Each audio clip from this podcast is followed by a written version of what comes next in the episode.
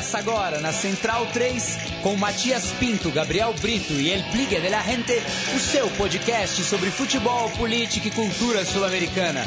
Conexão Sudaca. Buenas ouvintes da Central 3, mais uma sexta-feira, mais um Conexão Sudaca começando, invadindo e ocupando e resistindo a sua placa de áudio. Como sempre, estou aqui com meus companheiros, à minha frente, Gabriel Brito. Fala Matias, fala Sudacas, boa noite a todos e mais um programa aí cheio de futebol e novidades do continente também.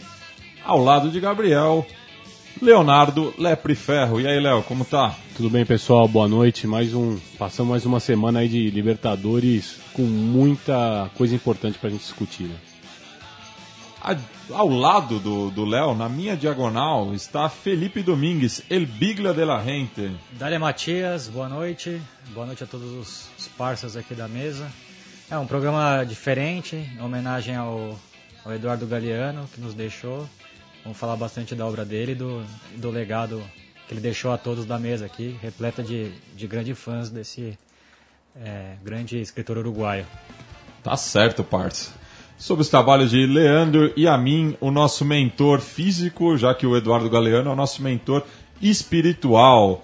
É, também não posso deixar de mandar um saludo para o nosso ouvinte Victor Faria, que escreveu dois belos textos essa semana em homenagem tanto ao Galeano, que se foi, é, mas sempre será lembrado por todos, e o Gabo também, né, que faz um ano da morte dele, ele também teve um programa especial ano passado, e os dois textos você pode encontrar lá no blog da Central 3, é, falando da relação tanto do Galeano quanto do Gabriel Garcia Marques, com o futebol, dois apaixonados pelo futebol é, sudaca, sobretudo. É, rodada cheia da Libertadores, o Galeano teria gostado muito do, do, dos jogos que aconteceram, muitas surpresas, principalmente o desfecho dramático do grupo do River Plate, né? o grupo 6, no qual o River não dependia apenas das suas forças, né? já que vacilou nas outras cinco rodadas, não ganhou nenhum jogo, quatro empates e uma derrota, e chegou dependendo da boa vontade do Tigres de Monterrey, é, time da Universidade Autônoma de Nuevo León, que visitava o Juan Aurich no gramado sintético de Chiclayo, é, com 16 jogadores apenas, né, priorizando totalmente o campeonato mexicano, já que já estava classificado faz duas rodadas e foi sem suas principais peças, mas mesmo assim, num jogo digno de Society, como o Biglia escreveu hoje também, conseguiu uma vitória de visitante por 5 a 4 e o River fez sua parte no Monumental de Nunes, ganhou por 3 a 0. É, classificação incrível, né? Até hoje estou chocado com aquele empate que o Tigre sofreu do River, que foi o que na prática também significou a classificação, quando o River buscou dois gols depois dos 40 do segundo tempo que mostra todas as. que reitera para mim as, que, os mistérios de comportamento dos times mexicanos em momentos de decidir jogos e campeonatos. Mas depois o Tigres foi lá, fez um, tem um elenco bom, né? Surpreendeu um pouco. Eu achava que o Juan Aurich naquele, no seu sintético ia dar um aperto ali, ia conseguir a vaga, mas um jogo maluco, o River classificado de forma inusitada mas, pelo jeito, vem um Boca e River aí também nervoso. Né? A grande preocupação do, do, do, River era justamente o que, que o Tigres ia colocar para esse jogo né, com, com o Aurich. Principalmente porque no fim de semana ele perdeu né, para o Cruz Azul, pelo Campeonato Mexicano, e ele jogou com, com, com, com o time completo. É, titular foi só o Esqueda que acabou sendo a grande figura do jogo. É, fez dois gols, aliás, o primeiro espírita, logo no começo do jogo, eu estava acompanhando a rodada, né? A Fox não transmitiu esse jogo. Logo de cara, um, gol totalmente espírita, acho que aos dois minutos de jogo. No goleiro que é bom, que é da seleção, o Galesse, acabou, ali estava mal posicionado.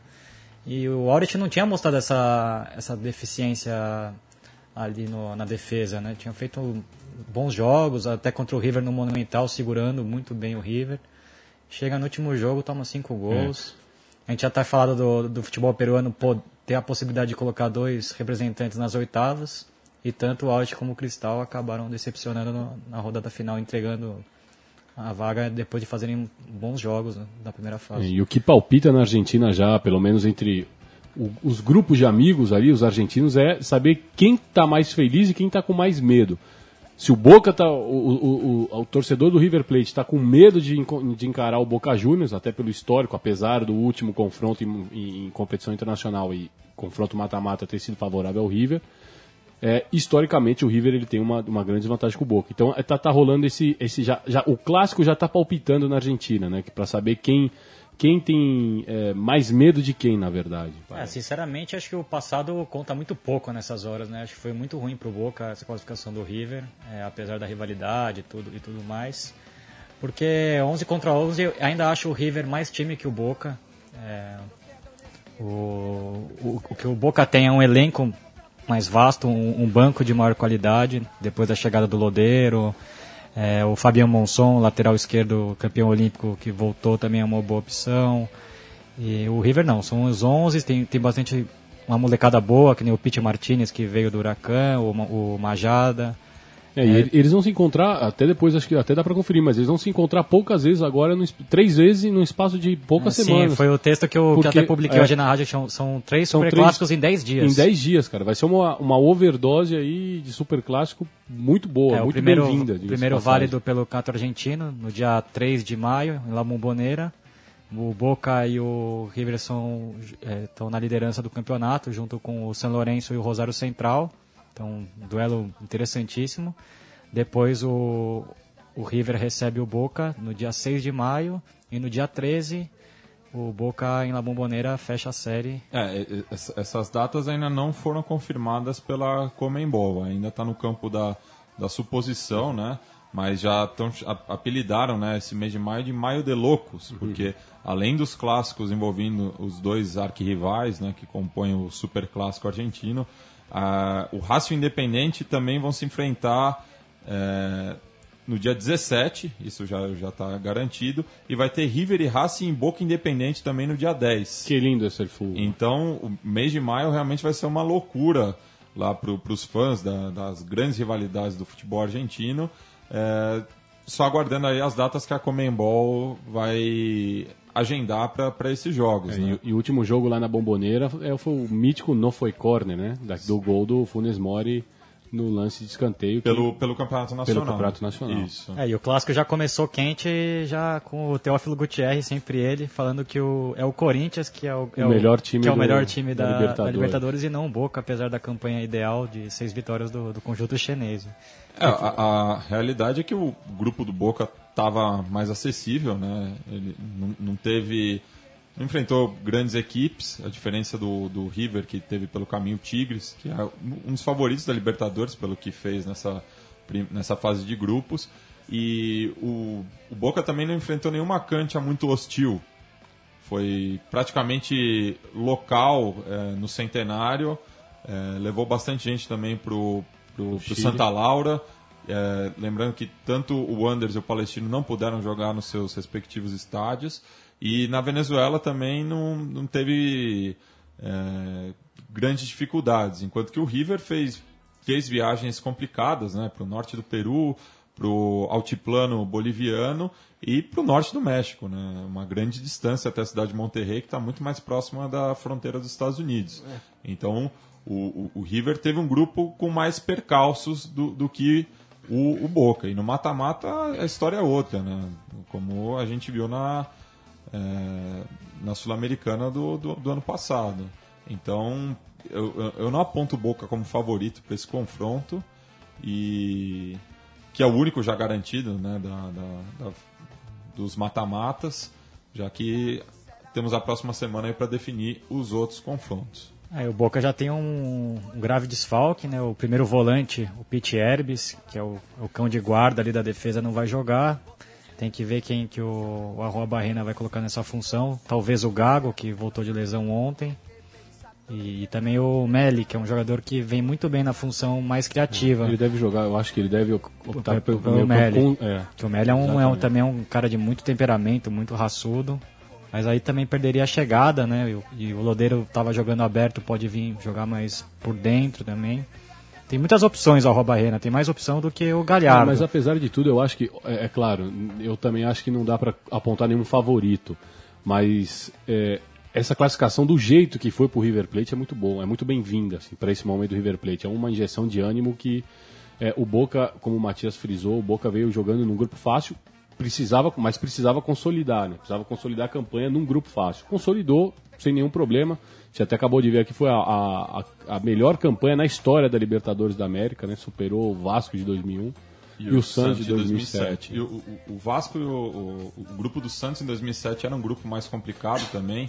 Acabou pegando o defensor, que foi longe naquela Libertadores, só foi eliminado para o Grêmio é, nos pênaltis no, no Olímpico. É, não, no, também, né? no, no, Centenário, isso. E o Rinácia La Plata. O outro era o Deportivo Pasto, que, assim como o Zamora, zerou naquele grupo. O, o grupo do Vasco, eu não tô lembrado exatamente qual era. Também não faço que, ideia, que não. Foi da, Faz tempo demais já. Foi o segundo ano, 2001.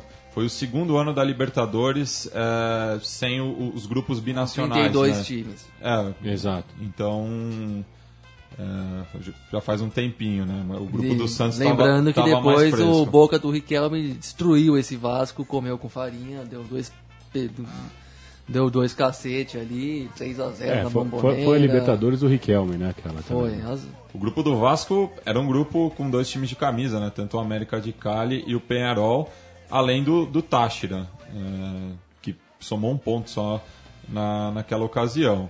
Obrigado pelo Leandro e a mim que deu uma força agora. É, mas também, é, por, pelo que vocês falaram das circunstâncias de cada grupo, é por essas e por outras que eu sou contra esse índice técnico de melhor primeiro, segundo, pior segundo, porque os grupos não são. não dialogam entre si. Cada grupo é, é uma história, é uma correlação Concordo de forças. Eu, mas por mim era primeiros de um lado e segundos de outro, sorteia e acabou. Ficar dando índice técnico que não tem para, é, não tem pé na realidade. Assim, não são não... equivalentes os, então, em força os grupos para fazer um Não é que nem uma, tipo. aquela, o brasileiro de, de antigamente, que 20 times jogavam todos contra todos e o primeiro pegava o oitavo e tal, porque aí você, todo mundo se enfrentou, então você mediu as forças, assim, pelo menos uma vez entre todos os times. Agora, cruzar índices técnicos de grupos que não se dialogam não tem sentido. E Na prática também, posso falar pelo Corinthians, que a memória ajuda mais, nas duas vezes que o Corinthians fez a melhor campanha de todos os times da primeira fase, caiu nas oitavas e não pegou nenhuma baba. Pegou o River em 2003 e Flamengo em 2010, caiu para os dois e não, não, adiantou nada a melhor campanha. E o, o próprio Corinthians, que quebrou um recorde ontem, né? É, quer dizer, igualou um recorde ontem de ser o, o clube com mais é, primeiros lugares na fase de grupos. Empatou com, com o América de Cali, consecutivas.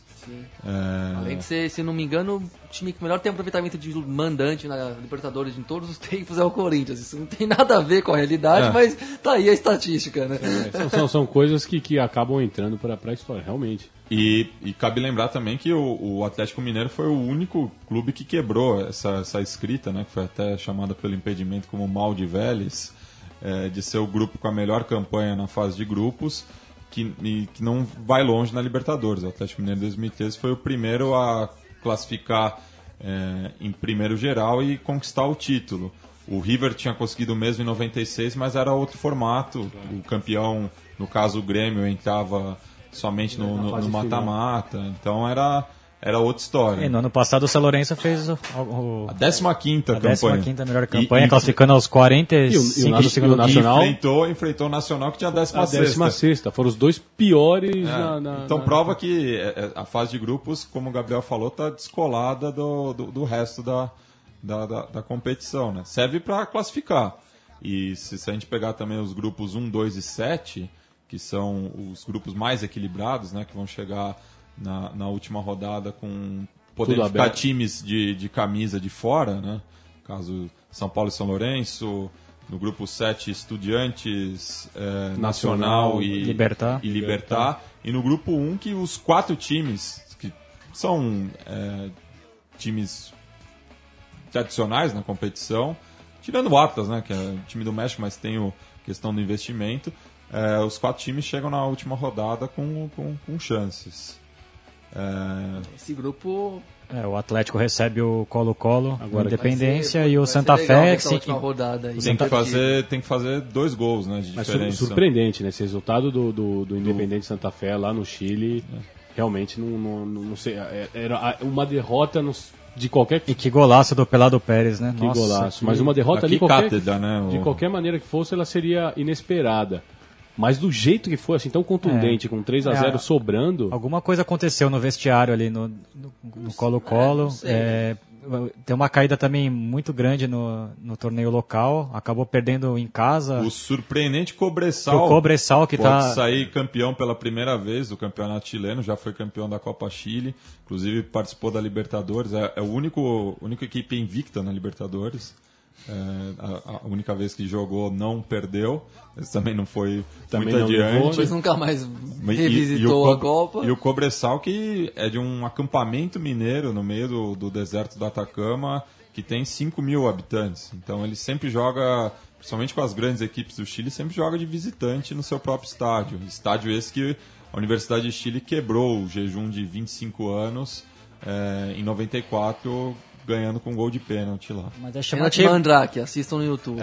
Mas é chamativo, porque nessa era do Hector Tapia, o Colo-Colo não havia perdido nenhum jogo como local no, no estádio Monumental, Davi Aureliano, e acabou perdendo pro Cobressal, e essa vitória contundente do, do Santa Fé por 3 a 0 Aí esse é um grupo que acho que ninguém tem medo de ninguém também. Acho que é isso que conta muito. Todo mundo percebe que é meio equilibrado, que todos os jogos que você- se você pontuar fora é um passo gigante, se É, você os perder em casa é visitantes um estão se dando melhor nesse Inclusive grupo. tem várias vitórias de visitante. É. O Atlas ganhou as duas do Galo, o Santa Fé ganhou as duas do Colo-Colo, o Galo ganhou as duas do próprio Santa Fé. Então tá uma coisa de tipo ninguém todo mundo indo pras cabeças mesmo. Então já chegou, já deixou de ser surpresa um visitante chegar e dar um enquadro no local, ainda mais que tecnicamente ni- realmente ninguém se sobressai muito nesse grupo. Então, Mas como o Atlético caiu esse ano, né? Tá jogando caiu, muito caiu, mal. mas normal, perdeu o Tardelli, né? É difícil manter É, mas, é, um cara que dava a- própria alma do time, não só ele, mas é um cara que tinha essa importância também de líder técnico, aquela coisa, o cara que li- lidera, lidera o time pela qualidade do, que- do que joga e pelo que transmite para os outros.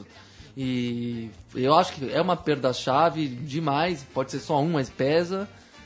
Também não teve o azar de não começar com o Sherman Cárdenas e o Lucas Prato tinindo, né? Teve, os dois tiveram contusões, coisas que retardaram as- a entrada deles para valer no time. Então isso foi um azar do Galo. É, o Carnes começou no banco esse jogo, achei muito esquisito. É né? normal, Começou com o Dátulo como né? armador. Chegou agora no clube, no Brasil, não vai chegar, difícil chegar arrebentando tanto. E o Prato também um saiu, mais- saiu durante o jogo meio é, contrariado. É um jogador importante, né? Um goleador. Sim, Ah, e eu, eu vi uma entrevista do Leandro Donizete antes do jogo, ele que estava voltando para a equipe, ele demonstrava um cansaço muito grande, né? O Galo acho que está sentindo muito a parte física também, que foi o diferencial na Libertadores de 2013.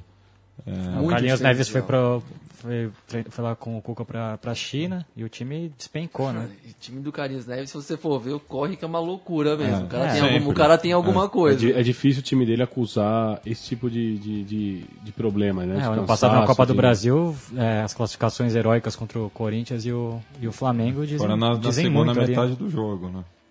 Exatamente. Mas enfim, um grupo que promete grandes jogos aí nessa rodada derradeira, né? É, outro mineiro que acabou tropeçando nessa rodada foi o Cruzeiro, né? Que está no grupo do Mineiro de Guaiana, que tropeçou também, perdeu para o Universitário de Sucre em casa. É, o Universitário de Sucre, surpreendentemente, o líder desse grupo, invicto, com duas vitórias e três empates. E também outro grupo que deixa tudo para a última rodada, com o líder, o Cruzeiro e o Huracan, é, com chances de classificação. Né? O Huracan vai visitar o, o Mineiros e o Universitário faz o mesmo com o Cruzeiro. Desculpa, o Universitário Sucre ganhou do Mineiros em Sucre, não, não, Sim, não foi na foi na Bolívia. Venezuela. É, Já tinha ganhado de visitante. Já tinha ganhado de visitante. E o Huracan só Guaiana. depende, das, só depende dessa vitória para se classificar, né? Sim, porque o Universitário e o Cruzeiro devem se matar no Mineirão. O- com o empate, o Universitário já se classifica, enquanto que o, o Huracan é, precisa da vitória para se classificar sem depender do jogo de Belo Horizonte. O Huracan, surpreendente também, invicto, né? conseguiu sua primeira vitória na fase de grupo, já tinha ganhado da Aliança Lima no Matute. eh, e depois foram cinco empates seguidos, contando a, a pré-Libertadores. E uma vitória contundente, né? O Ábila muito bem, é, um monstro em campo. É outro, que, outro jogador que a gente também sempre fala dele aqui, né? Que não é um, é um- não, não é um cara Um que. primor de Um técnico. primor de técnica, mas é um cara que Tem resolve. espírito de ascenso, né? aquele espírito de ascenso, o cara que joga pelo, pelo bicho, né, parece. E além dele, o Vismara também, que Ah, o já Vismara, eu tô- conversava sou- aqui. Eu tô no look do do Vismara Vismara. aqui.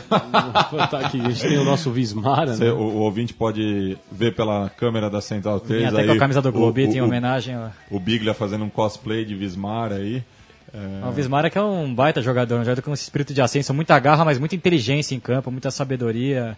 É, não é um, um cara muito veloz, muito dinâmico, mas tem, tem pausa, tem Não é um Mercier, passe. mas é um Vismara, né? É, é um, é um problema do Huracan, é justamente esse. É um time que joga um pouco mais cadenciado, é, tem jogadores já numa faixa já de 30 anos pra cima, o Toranço, o próprio Rolfo Montenegro que tá na reserva, mas sempre entra no, no final Talvez do por jogo. isso tenha dado aquela tropeçada estranhíssima, né? Contra o Mineiros de Guaiana. Sim, foi exatamente isso. O time fez um bom primeiro tempo e caiu pra no segundo. ganhar e aí se tivesse vencido essa partida o Cruzeiro tava numa situação Sim. bem desagradável, né? Mas é um, é um time. Eu acho que o Huracan tem tudo pra conseguir essa classificação, porque é um, é um time de muita personalidade, como mostrou na Copa Argentina no passado, enfrentando um Rosário Central com todo o peso que tem. E conseguiu, mesmo com um time inferior, ser campeão ali. na- Rosário na Central abre um parênteses aí que é a grande sensação do Campeonato Argentino, na minha opinião. Tchatcho Kudê Tchatcho Kudê de técnico e. E, e- e o, o- o jeito que aquele cara vibra. Você viu no gol No na gol- última rodada? e, que- e o, e o Rubem que quebrou um recorde também, né? Sete gols na. Que é bom jogador na- ele também. Sete gols em sete jogos, né? No, e aquele no ponteiro serve também, muito bom. Sério, talentosíssimo, né? Muito Uma- bom uma e das muita grandes- personalidade. Vai ser E um o, grande o jogador. Donati, conhecido do Luiz Fabiano, que fez o gol da, Donati. Da virada contra. A última Martins rodada. São rodada. Juan, Foi, Foi São Martin São Juan, Juan. isso mesmo. São Martin e São Juan. No, no. Gigante de Aroshi. Mas aí eu acho que, aí, bom, já que a gente entrou na seara aí do Campeonato Argentino, só acho que foi um, era um jogo pro, pro, pro Central ter, ter vencido com uma facilidade mais maior. facilidade, né? E enfrentou muita dificuldade jogando também com o Defensa e Justiça. O Defesa e Justiça. Um jogo de- com muitas viradas, né? Terminou 3 a 3 Mas a gente até dá um, desca- um desconto ali, porque foi numa condição de visitante, jogando lá em Florencio Varela, não, Não é não é fácil. fácil. Mas que mereceu o jogo que mereceu a manchete do Olé, ataque e justiça, né? Ataque E o, o, Mas ah, enfim, só pra. o, o Rosário que- Central, só fechando o Campeonato Argentino, que entra em campo daqui a pouco diante do Estudiantes, no Estádio Único de La Plata. É, estreia do Gabriel Milito como técnico do Pincha. Estranho, né, Bigler? Falando em Pinch, é bom, só pra fechar, É. legal vo- vo- voltar a ver o Rosário Central competindo, até porque se mantiver a campanha tem tudo pra voltar a revisitar as Copas internacionais. Né? alegria do Apesar Birner. do Vitor Birner, eu felicito o Rosário Central. Exatamente isso que eu queria falar. E o Vismara que passou pelo Rosário Central também. Mas Você falou do Estudiantes, né? É. Que eu, eu acho que essa contratação do Gabi Milito é muito pela relação que ele tem com, com o Verón. Verón. É, Mas e a demissão do Pellegrino? O que, que vocês muito estranho, eu achei muito infeliz da parte do Verón. É um, é um excelente treinador. Ele é, mas eu acho que ele não. É, o time assim, tinha padrão tático, deve mas ter sido algum problema efetivo, interno. né? Ape- Apesar das vitórias que ele tinha no, no clássico La Plata, né, co- contra o Rinácia, eu acho que ele não vinha, um- ele não era um cara que conseguia convencer totalmente a torcida. Não é, ele eu acho que ele não tinha um apoio total da torcida. Apesar dele, ele- eu, acho ele também um grande treinador, um cara que tem um estilo bem marcado e que ele segue sempre fiel. Mas eu acho que ele não conseguia, ele não conseguia transmitir confiança para quem assistiu o Estudiantes, principalmente para a torcida Mas o dele. Estudiantes me, me chamou a atenção que era um time muito organizado em campo. Parecia que ia fazer uma Libertadores. Ainda, ainda pode fazer uma bela campanha, mas um time muito sólido, um 4-4-2 muito, muito firme. Eu, eu achei que foi mais um, um problema de vestiário mesmo. Também os Estudiantes não tem um grande time, tem uma molecada ainda que para amadurecer ali. Eu achei muito infeliz, assim, até pelo momento. Próxima, na próxima semana tem um jogo importantíssimo contra o Barcelona em Guayaquil. Podia ter esperado um pouco mais o Verón. Mas acho que é, É, um. que, que pressão que o Milito. É, o tem, Milito né? que nunca foi treinador, Vai ele- receber o, o- o- um dos líderes do campeonato em casa e depois uma viagem É, mas é- complicada para Guayaquil. Tá certo o Barcelona já está eliminado.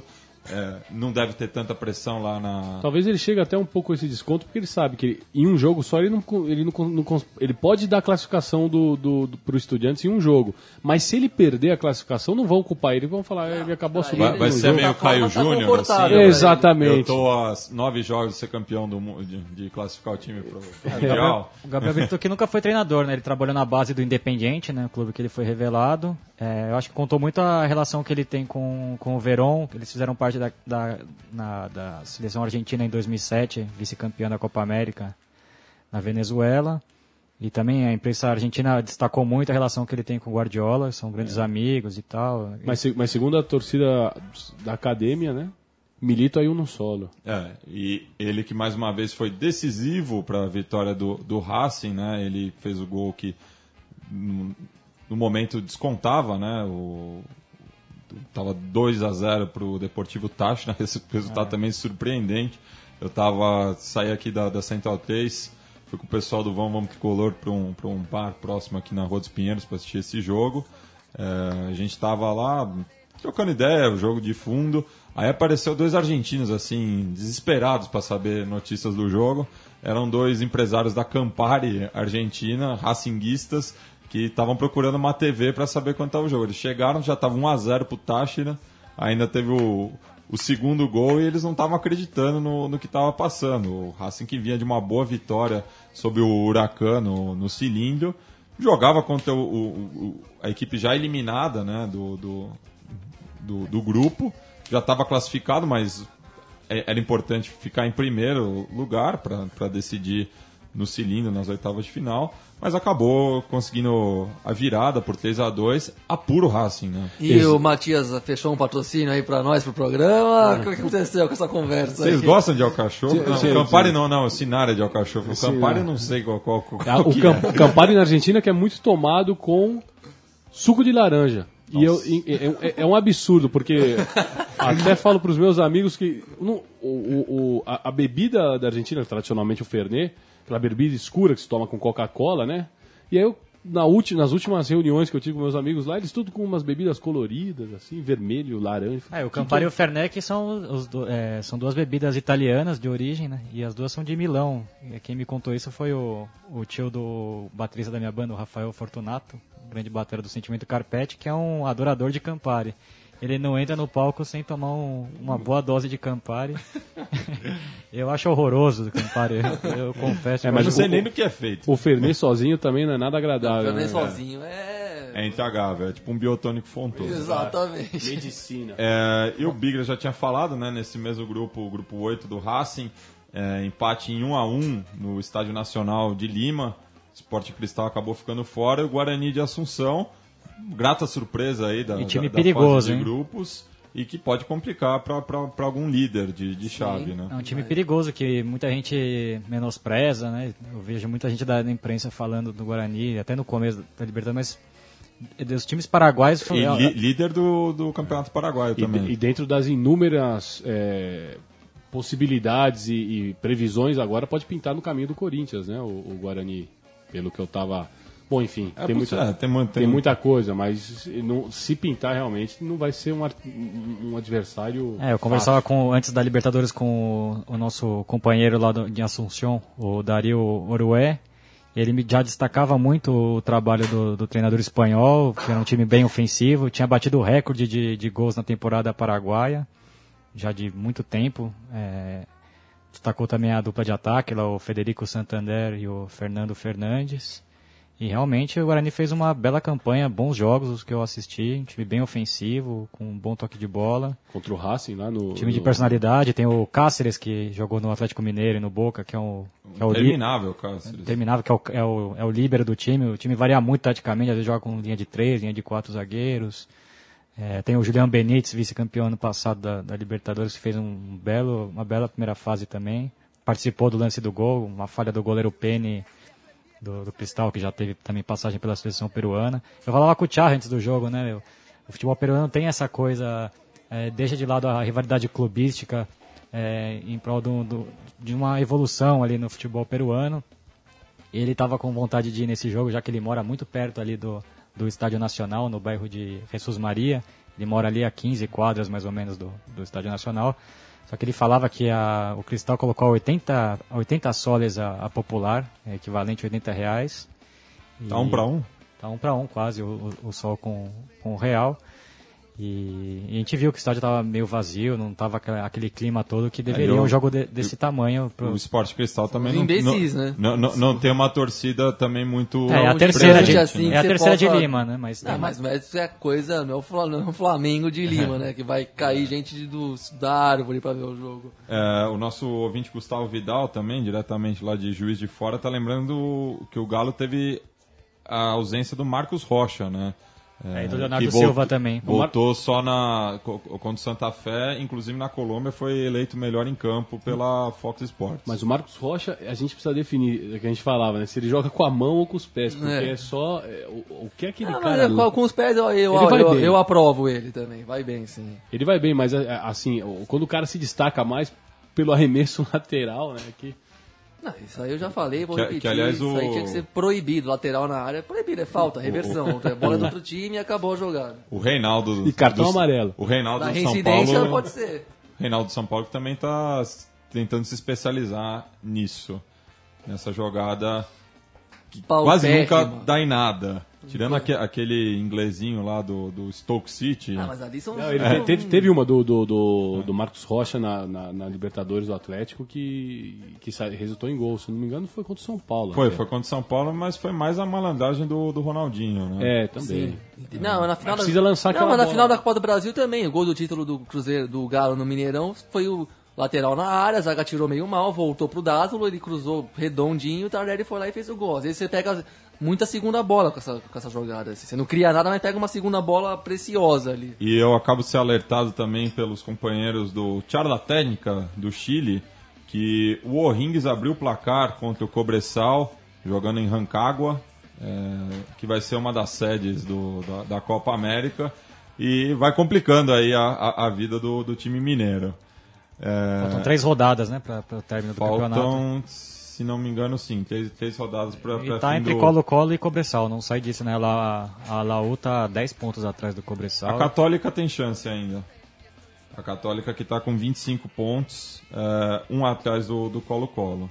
Isso mesmo, faltam três rodadas. A Laú, rápido, a Laú, então, a Laú tinha resgatado um pouco do, do, do, orgulho, do amor próprio nesse ano, depois da vitória lá no Clássico Universitário. Nesse, bom, acho que a gente vai falar, né, Matias? Mas nessa, nesse meio de semana aí. Ah, Universidade de Chile que foi representada só pela sua torcida no Estádio Nacional, é, porque o resto do time foi uma vergonha. Principalmente um do, dos principais ídolos da torcida, o Johnny Herrera, né? Que falhou feio. Falhou em três gols. É, todos os clamorosamente. Foram... O Guzmán Pereira, que eu gosto bastante também, foi mal. É... A dupla de zaga também, o... O Corujo, no primeiro gol, também atrapalhou bastante. Enfim, foi um fiasco o, o, que se viu ontem, né? Às, às 10 da noite.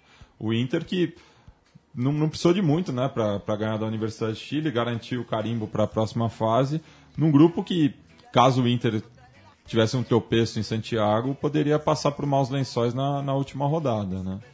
É, mas agora o Inter está classificado e o Emelec e o Strongest brigam pela última vaga.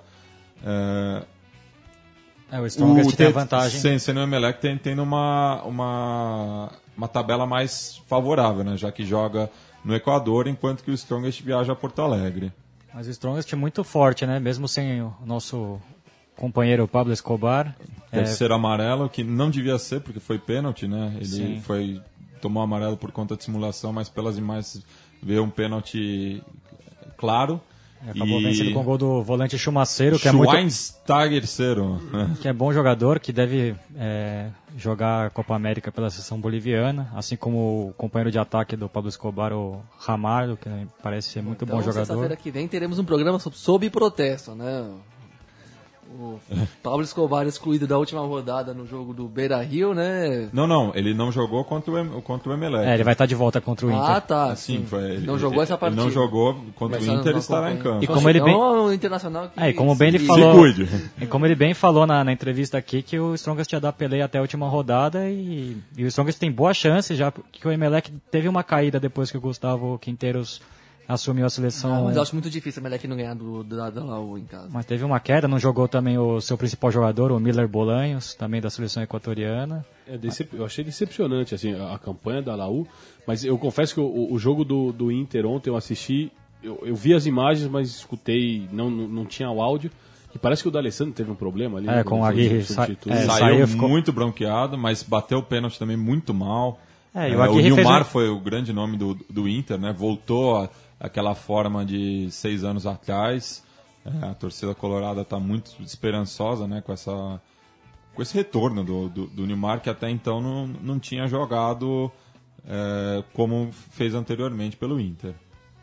Mas É, o D'Alessandro saiu bem contrariado e tem rumores na Argentina que ele, ele estaria acertando seu, o, a ida para o Racing, que é o clube do- dos seus amores. Né? Pois é, e- Cairia muito bem ali naquele meio Cairia, campo. mas ele, ele, ele sempre, sempre eu, volta e meia na Argentina se, se especula o do Alessandro já em tanto lugar, né? Que a gente até especu, especulam ele no Racing, no próprio River Plate, né? Que também é um, é um sonho de consumo, ele que, que passou pelo milionário. Não sei, é um, é um, é um grande reforço para qualquer um dos dois, né? Enfim, é, também teve peleia, né? Última rodada do grupo do Boca. A gente já falou, o Boca conseguiu a classificação com o pé nas costas, mas o, o Anders, que eu estou homenageando aqui com a camisa alvinegra, é, foi a Barinas, na Venezuela, voltou com os três pontos e se classificou para a próxima fase, é, salvando um pouco a, o papelão que o Uruguai foi nessa Libertadores, né? com o Danúbio ainda não pontuando e o Nacional sendo eliminado pelo Palestino, um clube menos tradicional na Libertadores do que o tricampeão em 1971, 80 e 88. É verdade, o Anders aí livrando a cara do futebol uruguaio, né? Numa, numa, numa Libertadores que tem muitas camisas de peso, né? Reuniu muitas camisas, voltou depois de muito tempo a colocar muitos times da Argentina tradicionais tradicionais, Depois de pesados anos de mesmo, Arsenal de junto, Sarandi, depois já tava Tigre, enchendo o saco já esse Banfield, negócio, né? todo ano esses três, quatro desses aí, Arsenal frequentando. Lanús. Mas nesse, no meio disso, nenhum grande do, do- dos dois uruguaios. O Andrés fez uma campanha, tem um time bem digno, bem arrumado, honesto, aquela coisa que você não tem o que esperar de brilhante, mas é um time que vai jogar do- tudo o que pode, de- ordenado taticamente, com, que varia entre as linhas de quatro e a, ou, ou uma linha de três nos armadores, enfim, né, não tem nenhum grande segredo, joga o futebol que se joga hoje majoritariamente, com um time basicamente formado em casa, e muito simpático, né? Um time que tem uma barra, uma barra brava chamada Los Vagabundos merece o meu respeito, né? Tem E- toda a nossa torcida aqui. apesar do Sudaca. coração partido com a eliminação do Palestino aí, que era o meu segundo time na Libertadores, o- não tenho como negar que o Anders é um quadro muito simpático de Montevideo. E mandar um abraço aí pro, pro Diego, um dos amigos que eu fiz recentemente no Uruguai, que é um grande torcedor boêmio e deve estar agora muito feliz. Inclusive mandou e-mails pra gente aqui do Brasil pra falar só desse jogo. Ficou em boas mãos, né, aliás. Ficou em boas mãos. Eu Já, já que o Gabri deu uma maguilada dele, também vou mandar um abraço pro Gagego Alonso, é, um dos barras do, do- dos vagabundos, mas é uma barra bem tranquila, não é uma Sim, barra sim. brava. E também para Nedi Maciardi, a voz do estádio Alfredo Vieira, o Parque Vieira. Ah, mas o Palestino fez uma campanha muito digna, né? É, Fez, fez. o Pablo Guedes, treinador argentino, um dos mostrou, o Palestino mostrou junto com Time ele. bem arrumado, Time bem, arrumado, estilo bem- Bielsa bem mesmo, bem esse estilo que marcou o futebol chileno dos últimos anos. Esbarrou na, na limitação um pouco do próprio time, né? Mas não fez um papel bonito. Fez um jogo deu- maluco ontem. Foi um jogo legal de ver contra o Boca também, não deu pra ver tudo, mas eu cheguei a ver um pouco aqui na rádio o começo e o final assisti também, o VT também viu um pouco em casa. Terminou o jogo na bomboneira, tem pau a pau e o amigo Riquelme ali que jogava no Atlas, na primeira D argentina até um tempo atrás. O Atlas que é uma equipe midiática, teve um reality show que cobria o, o time. É, perdeu um gol de que nunca mais vai esquecer, né, na vida. Nos 40 do segundo tempo recebeu um belo lançamento, saiu na cara do goleiro Boquense, mas bateu sem direção, torto por cima. Logo depois o Boca, que tinha muitos contra-ataques à disposição já, acabou fazendo os gols e tudo mais, mas valeu a pena a participação. E o, o Palestino também que saiu de cabeça erguida e o goleiro Dário Melo até cantou com a La Doce dentro de campo, estava visivelmente emocionado jogando num dos Ele que tempos. pegou muito, né? Pegou, Pegou muito. muito, muito. Fez umas três defesas ali de goleiro grande mesmo. É, Então o Palestino sai de cabeça erguida, uma campanha cumpridora, pena que não deu. É, a gente falou do Wanderers, vamos falar do Danúbio também, que deu azar, né? Pegou a, a chave mais complicada para um quadro tico, a- além do que desmontou a base do, do time campeão uruguaio na temporada passada e jogou bem, tanto quanto o São Lourenço co- contra o São Paulo na condição de local, mas faltou algo mais, faltou acho que justamente camisa, porque as vitórias do, As quadro, dos quadros Santos veio pela camisa, As, né? as três é, derrotas do, do Danúbio em casa foram pelo mesmo, pelo mesmo Pelo placar. placar, né? 1 a 2 né? A- a- e, e já perdeu as, as duas de visitante que ele fez por 4 a 4 a 0 0. também. É, Que é justamente o resultado que o São Lourenço precisa, Precisa. caso ha- haja um empate no Majestoso de quarta-feira, que não chega nunca. Essa quarta-feira tá demorando chega a quinta, muito. mas não chega a quarta. Estamos nessa, nessa expectativa mesmo. O Gabriel esteve ontem na Arena Corinthians. é, Taqueirão, Matias. Desculpa, Gabriel. É, Itaquerão. Aqui, Vamos- senão os ouvintes pegam no pé. Itaquerão, É, então. Itaquerão. só- Pega no pé Gabi- do pé. Ninguém pegava no pé do Pacaembu, É. do Paulo Machado de Carvalho, ou do Morumbi, o Cicero Pompeu de Toledo. Eu, O, Ga- o Gabriel tem liberdade pra chamar de Itaquerão, já que ele é corintiano. Mas lá eu- naquela porra É. toda vez. Eu não, posso, eu não posso deixar passar a vitória de São Paulo sem falar do Centurion, pô. que eu- eu- Pô, Centurion. Centurion. Coisa pô. linda, eu queria beijar o Centurion. Escala o Centurion, pô. Por que Ah, que inacreditável eu... essa escalação do- Inacreditável, Inacreditável cara. entrar com É três volantes nesse jogo aí, inacreditável, Também. Exatamente. Muito, Muito mal, desnecessário. Não, e o Paulo Miranda de lateral direito, o Reinaldo na esquerda, o Hudson como armador, pelo amor de Deus. hein? Não, impressionante como era mal escalada. Não era pra sofrer o que sofreu. Tanto que É, foi na, na força mesmo, na disposição, tirando todo mundo da defesa, indo pro ataque no jeito que fosse e acabou saindo o gol, porque claro que era mais forte o time, era um jogo pra você ganhar meio que. Gol do Mesmo sem ser goleada, ganhar, ganhar man- controlando, sem tomar susto. Ah, e sempre E o Michel e o Bastos, que é o, Paulo- é o único ser que tá jogando bola ali naquele. É, ele que, ele que tira os, livra a cara do time, ele que tem um algo a mais quando a coisa tá muito ruim, ele que tem a gana mesmo de, de dar um jeito. Como E- bem e- mostrou naquele gol contra o São Lourenço É. aos E o 48, gol de entrou na empate área. também, o São Paulo tava péssimo em campo, quem achou a jogada pro Pato empatar foi o Michel Bastos. de E, e uma coisa curiosa é que o Danúbio jogava no estádio do arquirrival, né, o Luiz Franzini, mas os, os gandulas eram de casa. Não, Inclusive, os dois eram deles mesmo. É, Inclusive, não, não, sim, mas, conheci- é- cheguei a conhecer um jogo que eu fui lá. Inclusive, a torcida de São Paulo disse que tinha um gandula com um pau na mão e ameaçou diversas vezes a torcida de São Paulo quando cobrava a reposição rápida da bola. Tomou, o gandula tomou várias cusparadas, mas bateu com um pau na, na- no alambrado, enfim. Libertadores, Jogo típico de Libertadores. São Paulo que saiu sem tomar banho do estádio, é, queria comemorar a vitória, não queria cair numa arapuca, como diria o Juvenal Juvencio. Uma vitória que mantém o São Paulo com chance, depende só de si. Se ganhar o clássico da quarta-feira como local, hum, independe do que aconteça no novo gasômetro. Só para passar os jogos da semana que vem, que definem a fase de grupos da Libertadores. A rodada começa na terça-feira, às 19 horas. Eu não entendi isso. Às 19 horas, em Guaiana, o Huracan visita o Mineiros. E às 8h30, o Cruzeiro recebe o Não é Universitário. no mesmo horário? Estranho. Realmente, a tabela mostra essa incoerência. Enfim, É, mas é que, porque Mas eu é acho que tem só o um Cruzeiro. o horário lá na, na Venezuela. não, o é Huracan Só, o, só o Cruzeiro e o Universitário tem chance de ser primeiro nesse grupo, não é? Sim, mas mesmo assim, o, o, o Ah, Huracan.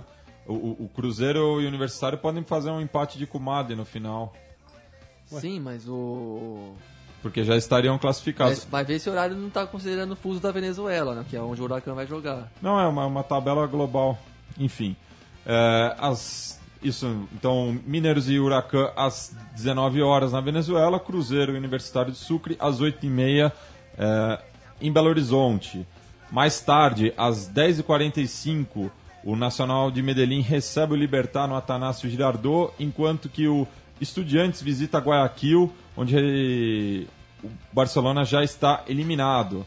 Quarta-feira tem jogo pra caramba também.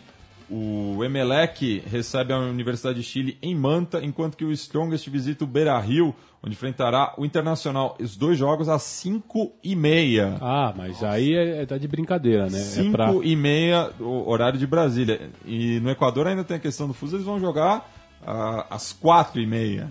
Mas é claro que a gente não quer o jogo também às, às 11 da noite. Às Claro. 10, mas, pô, às 5 e meia, velho. É sacanagem. É, um pouco mais tarde, às 15 para as 8, o Atlético Mineiro recebe o Colo-Colo no Horto, para ver se não fica morto nessa fase de grupos. Em, e no mesmo horário, pelo mesmo grupo, o Atlas visita o Santa Fé no El Campín. Às 10 da noite, horário nobre, São Lourenço e Danúbio medem-se em Barro Flores, enquanto que no bairro do Morumbi, São Paulo e Corinthians jogam o majestoso. Uf, jogo, hein? Uf. E, bom, só falando do Corinthians e São Lourenço ainda, né? O Corinthians provou um pouquinho do próprio veneno ontem no jogo, né? Deu pra ter bem de perto. E o São Lourenço trancou muito o meio-campo ali do Corinthians, anulou os dois meias. O Wagner Love também mostrou que está um pouco abaixo fisicamente do que o time requer, né? Do que o ritmo, de, até pela marcação mais severa que sofreu. Não está jogando contra o time do Campeonato Paulista, está jogando contra a gente mais dura ali. O Yeps tem 38 anos, mas é um cara muito experiente, jogou Copa do Mundo agora. O Caruso é, é meio grosso, mas joga pesado. Os laterais são bons, Bufarini, eu gosto muito do Bufarini, acho um ótimo jogador. O Manuel Mas também é bom. O lateral. Manuel Mas jogou bem Mas é também. jogador. Os volantes recuperando a velha forma, Mercier e Ortigosa, e uma linha de quatro que virava linha de cinco, na verdade, porque até o Romagnoli ajudou no combate. No combate. o Vijalba também marca bem. Djalma co- tem bastante energia, É, então um time correria. que marcou muito bem. Não, não teve. O Corinthians- pode falar que foi um pouco melhor, foram 15 chutes a 2. Mas o Fluminense muito bem postado, muito bem trancado. Não tinha bola que o Corinthians pegava que não tinha dois, três do São Lourenço em volta. Mas assim, marcação de do mesmo nível que o Tite cos- costuma oferecer aos seus adversários, né? Então é bom que eles não tenham ganhado esse jogo.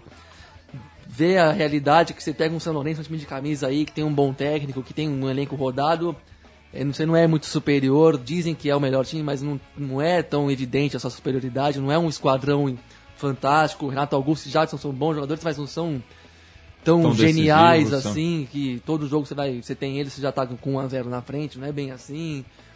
Então é um jogo bot- eh, tá muito no lucro, a torcida ficou feliz, todo mundo ficou feliz. Pegar um grupo desse e classificar em primeiro lugar com uma rodada de antecedência é excelente, não tem que reclamar.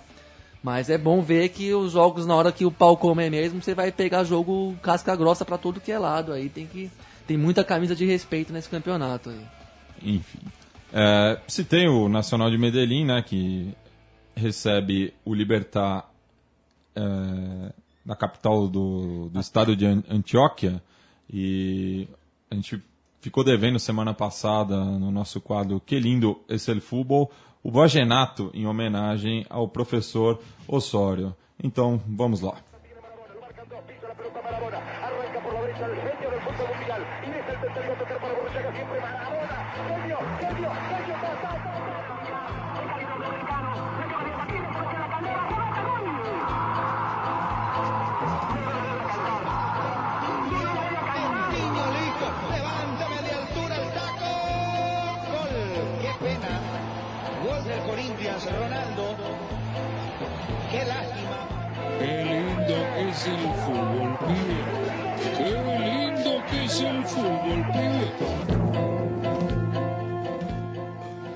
Então vamos ficar aí com o som do da banda Los de Medellín, El Papelito de Osório. Para.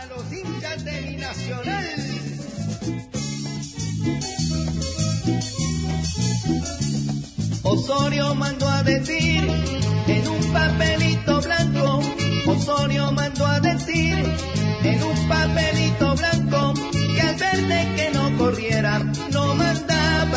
banco. Que al verde que no corriera no mandaba para el banco. Y por eso fue que ayer no pararon de correr. Y por eso fue que ayer no pararon de correr. Los del verde que domaron al león de Santa Fe. Los del verde que domaron al león de Santa Fe. Tanto le dieron madera Osorio en tantos partidos. Y hoy la hinchada está feliz. Y Osorio duerme tranquilo. Los hinchas están de fiesta. Hay más de uno amanecido. Después de tanto sufrir, se lo tienen merecido. ¿Cómo te quiero, mi verde?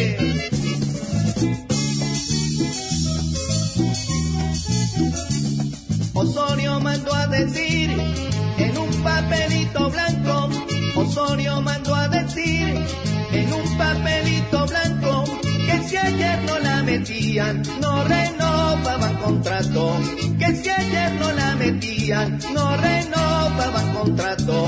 También les mandó a decir, a través de una boleta, también les mandó a decir, a través de una boleta, que sin tanta fe ganaba, los devolvía por tierra.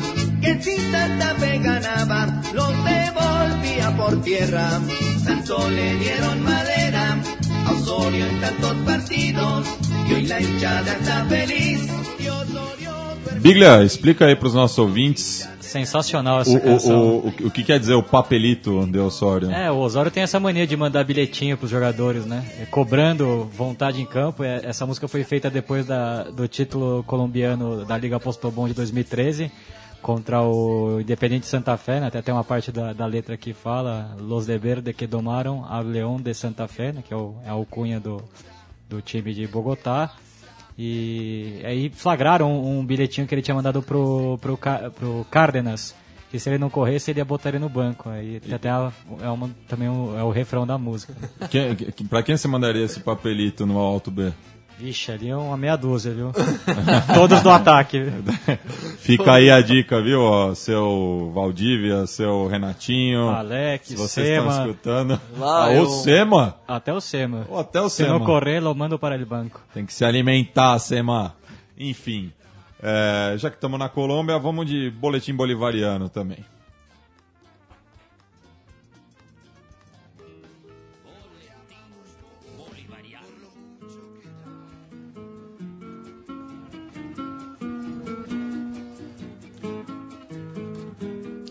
Quais são as novas da Colômbia, Gabriel? País que tem, acho que, a maior instabilidade política no continente, são quase 50 anos na era da violência.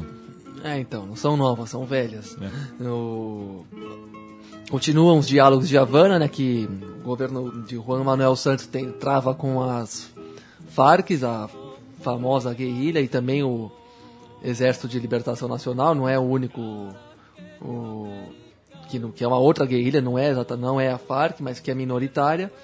E, enfim, só que o, a, a troca de farpas e leia-se agressões continua entre ambos os lados, né? Alguns militares atacaram, chegaram a, a atacar acampamentos e militantes da Farc recentemente e a Farc respondeu com um, um ataque no sudoeste do país que deixou simplesmente 11 é, militares mortos, o que obviamente tensiona mais ainda as conversas, né? Que não sai muito disso, né?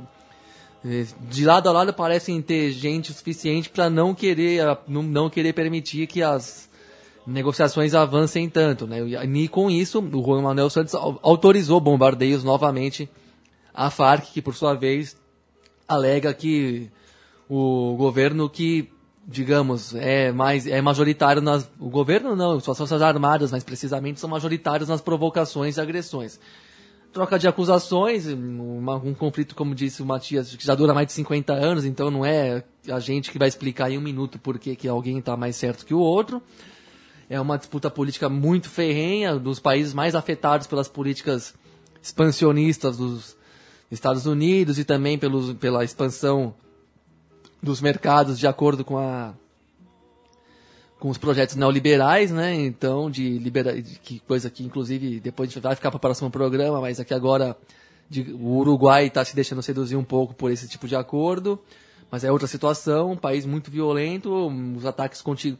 as negociações em Havana continuam, não estão suspensas nem nada disso, mas a violência interna também continua. Então, claro que isso deixa tudo mais devagar e mais incerto, né? E mais também dá menos margem para otimismo. E Agora, mudando de. Você quer fa- falar ainda da Colômbia, Matias? Não, não. é, teve também uma outra outra ordem vinda de cima, né, que a- acabou botando o povo para correr, no caso em, em Santiago, né, uma marcha ontem de 150 mil estudantes que foi dura, reprim- duramente reprimida pelos carabineiros, é, remontando, né, a- aquela as, as jornadas de 2011 que é, colocaram a questão da educação do- no Chile pro, aos olhos do mundo. Sim, a educação dita pública do Chile que é muito privatizada, né? Então você imagina se você entra na USP para explicar, um, dar um panorama rápido, e você tem que pagar, é, é público, mas você na verdade tem que pagar alguma bolsa de estudos que na verdade vai, que financia a estrutura universitária, alguns, obviamente, algumas coisas para você mesmo em troca, mas enfim, são valores muito caros que viraram um mote nacional porque muitas famílias viram, se endividaram para poder financiar os estudos dos filhos. E é isso que le, fez de uma hora bateu no teto, 2011, para, parando para pensar logo depois da crise inter- internacional de 2008 e 2009, naturalmente cada país pagou do seu jeito. No caso do Chile, estourou muito na questão dos, das dívidas estudantis, né, que afetam não só os estudantes, como famílias de estudantes. E isso levou o país para a rua. É um movimento estudantil que conseguiu muita projeção, conseguiu lançar figuras políticas como a Camila Valerro, que virou deputada e tudo mais. Mas de toda forma, continuam, a- a- as lógicas não se alteraram muito, não se desprivatizaram muito, os interesses empresariais continuam muito fortes, os lucros em cima do, da área também continuam, então os estudantes, depois de um certo silêncio, voltam às suas esse ano, já é a segunda ou terceira grande manifestação que tem. Agora resta saber a quem cabe a responsabilidade dessa repressão, né, dado que o governo de Michelle Bachelet é tido como mais progressista, né? Mas, enfim, não é de hoje e eles saíram às ruas com o mote nem corruptos nem empresários, que o Chile decida a sua educação. E na- foi na rua também, mais precisamente no bairro de Barracas, em Buenos Aires, que outro grande eh, sul-americano teve sua vida ameaçada. No caso, o jornalista e radialista Victor Hugo Morales, uruguaio que reside há muito tempo na Argentina. A gente ouviu aí a narração dele no, no quadro Que Lindo é Ser Futebol, notabilizado pelo Barrilete Cósmico, e que ele estava gravando seu programa pela TV pública argentina Barrada de Linha e foi ameaçado, foi quase atropelado é, e levanta-se suspeitas já que ele estava fazendo denúncias ao grupo Clarim é, próximo da, da, da, da sede do, do, do oligopólio da, da, da mídia argentina e vi- virou assunto na Argentina. É, o, o Vitor Hugo, que ele tem uma, já há algum tempo, já tem uma militância muito mais ativa, né? Que ele, ele, ele se, se já declarou essa oposição ao Grupo Clarim. Esse programa Barrada de Linha sempre tem alguma matéria mais investigativa de cunho para justamente tentar explicar a origem do poder do grupo e, e como é exercido, às vezes de maneira até meio é, tenebrosa, não só no futebol, mas em toda a sociedade argentina. E ele foi, a- antes até de sofrer o atentado com o carro, ele foi encrespado ali né, por alguns vizinhos, que se- diziam vizinhos, mas a gente não sabe realmente se eram ou se eram seguranças ali do, do, da- do grupo, do grupo Clarim. E ele sofreu um, um atentado posteriormente de um veículo que chocou, né, a, contra golpeou ali a perna esquerda dele. justamente à esquerda, né? Ele que durante o Mundial, pela Telesur, apresentou o programa em conjunto com o Maradona, o programa De Surda, e o Maradona que foi a campo na última sexta-feira, enquanto a gente estava gravando o Conexão Sudaca, eh, pelo Jogo da Paz na Colômbia, né? Uma iniciativa de um, de um garotinho colombiano, eh, justamente tentando chamar a atenção mais uma vez da comunidade internacional para a questão da, da violência no nosso país vizinho. E o Maradona que acabou se encrespando com um fotógrafo, mais uma vez. O Maradona é la gente, né? É o Maradona que a El gente Diegote. gosta. É o Diegote. Enfim, o Maradona que também tinha um apreço muito grande pela figura do Eduardo Galeano, a quem a gente homenageou durante esse programa. Vocês ouviram ao fundo eh, La Gran Orquestra Republicana, uma banda de ska lá de Maiorca, nas Ilhas Baleares, eh, na Espanha. Eh, o disco Abraços de 2004, que é inspirado justamente pelos contos do livro homônimo do Eduardo Galeano. E a gente vai terminar o programa com um dos seus contos mais bonitos, que está presente na coletânea Futebol ao Sol e à Sombra, no caso, O Torcedor. A gente vai ouvir a versão do Galeano em espanhol, então é o conto Elíntia. A gente se despede e vê vocês novamente sexta-feira que vem, ao vivo, trazendo tudo sobre a última rodada da fase de grupo da Libertadores. Hasta! El hincha huye de su casa y acude al estadio. Flamean las banderas, suenan las matracas, los cohetes, los tambores, llueven las serpentinas y el papel picado. La ciudad desaparece. La rutina se olvida. Solo existe el templo. En este sitio sagrado, la única religión que no tiene ateos exhibe a sus divinidades. Aunque el hincha puede contemplar el milagro más cómodamente en la pantalla de la tele, prefiere emprender la peregrinación hacia este lugar donde puede ver en carne y hueso a sus ángeles batiéndose a duelo contra los demonios de turno. Aquí el hincha agita el pañuelo, traga saliva, glup, traga veneno, se come la gorra, susurra plegarias, maldiciones, y de pronto se rompe la garganta en una ovación y salta como pulga abrazando al desconocido que grita el gol a su lado. Mientras dura la misa pagana, el hincha es muchos. Con miles de devotos comparte la certeza de que somos los mejores, todos los árbitros están vendidos, todos los rivales son tramposos. Rara vez el hincha dice, hoy juega mi club. Más bien dice, hoy jugamos nosotros. Y bien sabe este jugador número 12 que es él quien sopla los vientos de fervor que empujan la pelota cuando ella se duerme, como bien saben los otros 11 jugadores que jugar sin hinchada es como bailar sin música.